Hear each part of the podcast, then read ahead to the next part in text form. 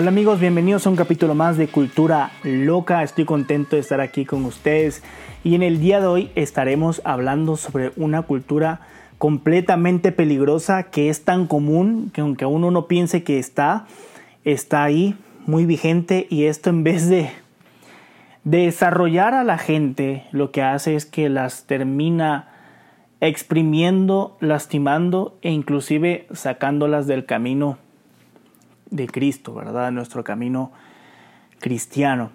Y esta cultura es la cultura de regaño, ¿sí?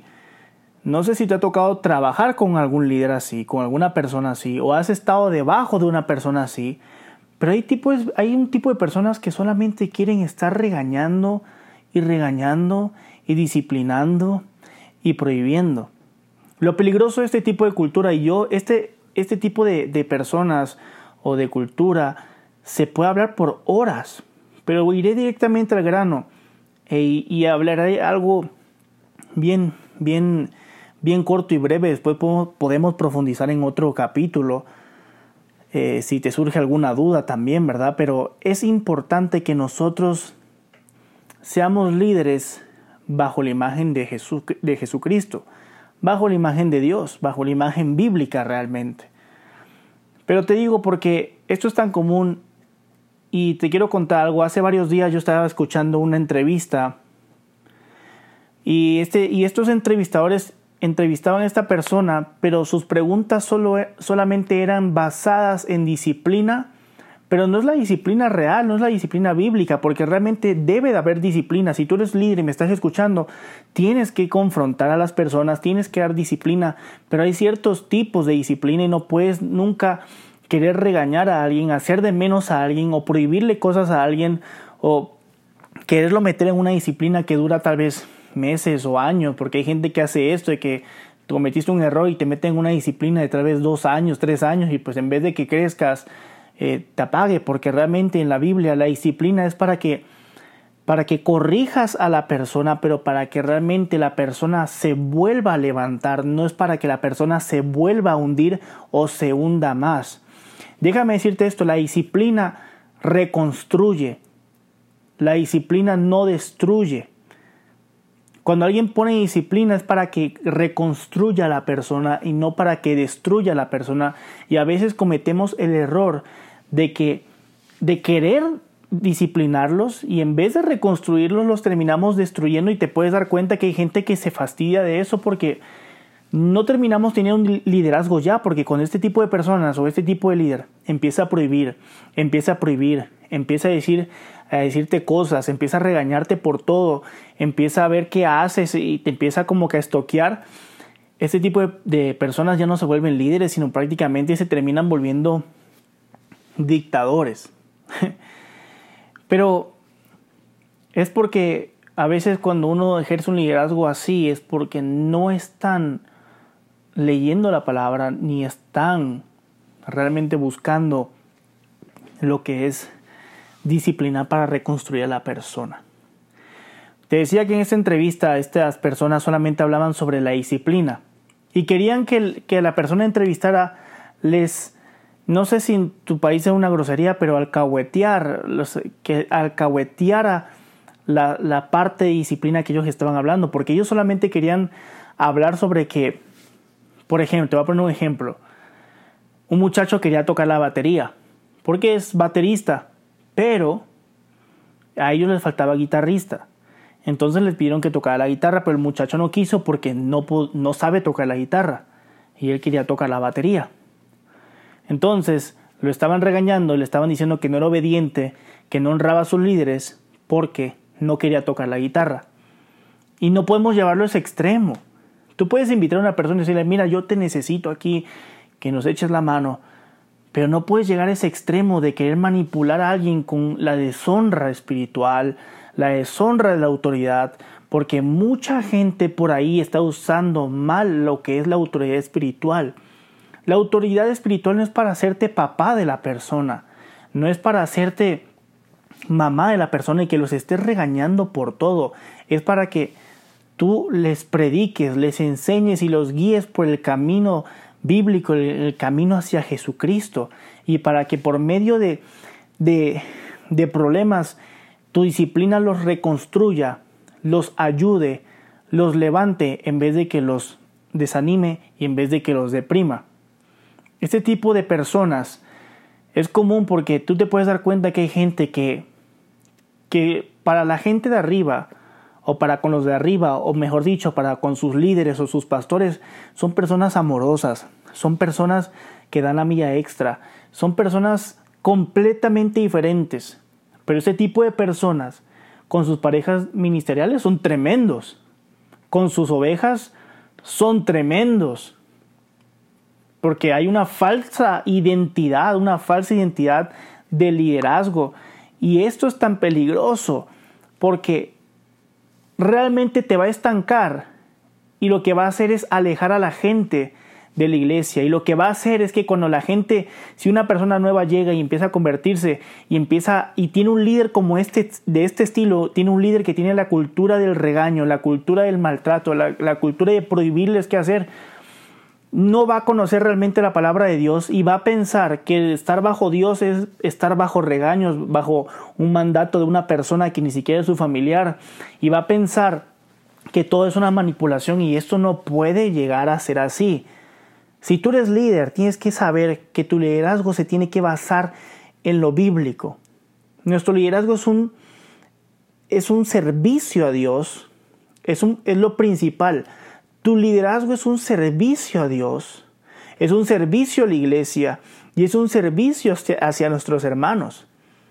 Es un servicio hacia todas las personas que forman parte de nuestra fe y quieren ser guiados o necesitan ser guiados.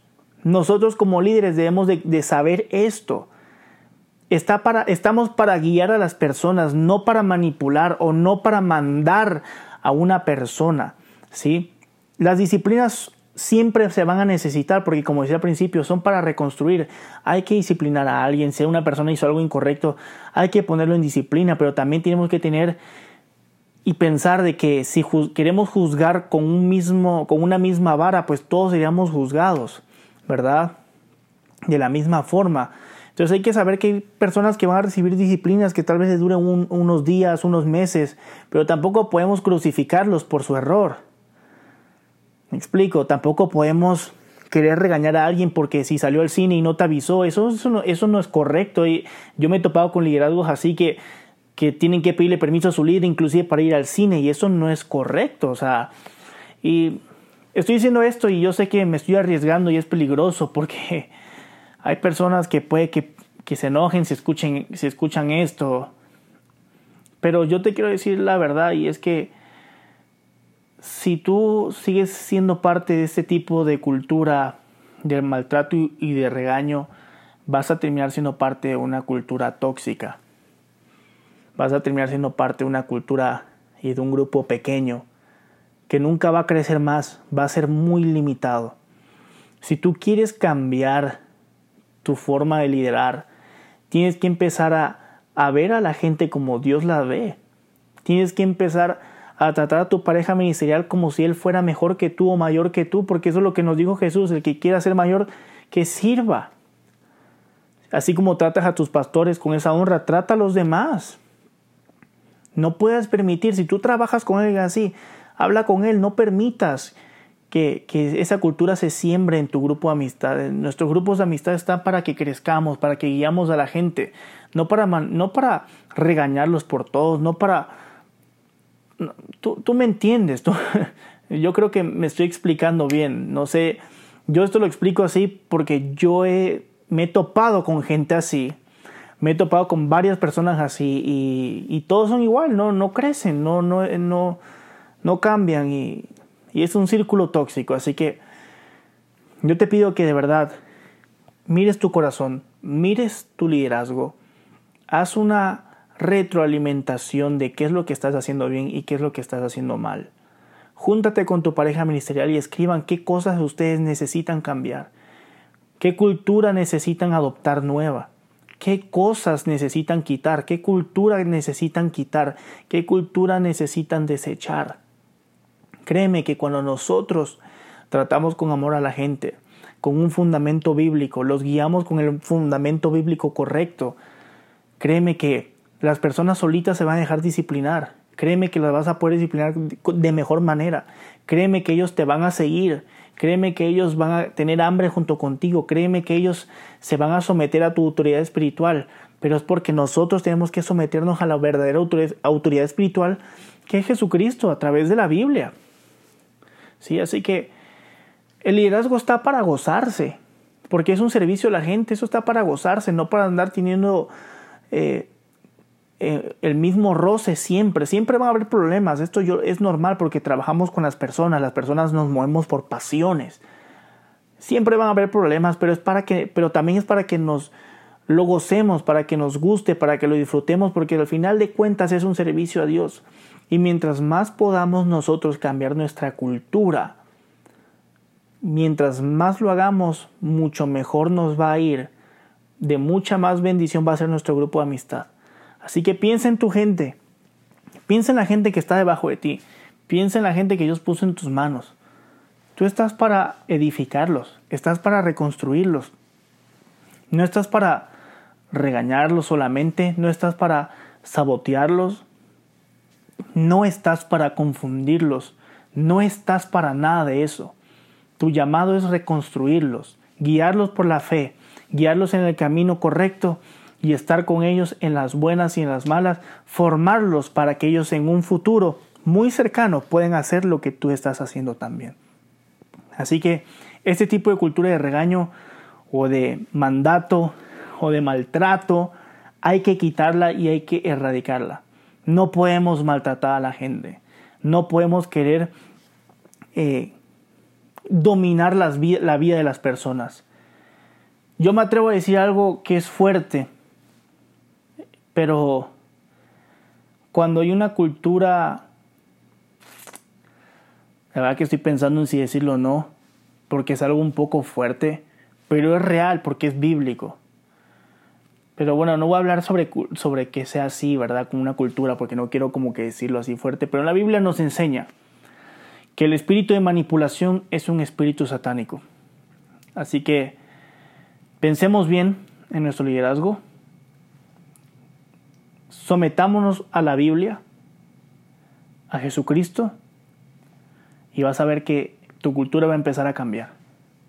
Necesitamos mostrar la mano, mostrar una sonrisa, estar con las personas, guiarlas y ayudarlas a crecer, no para maltratarlas ni para hacerlas sufrir. Así que recuerda esto siempre.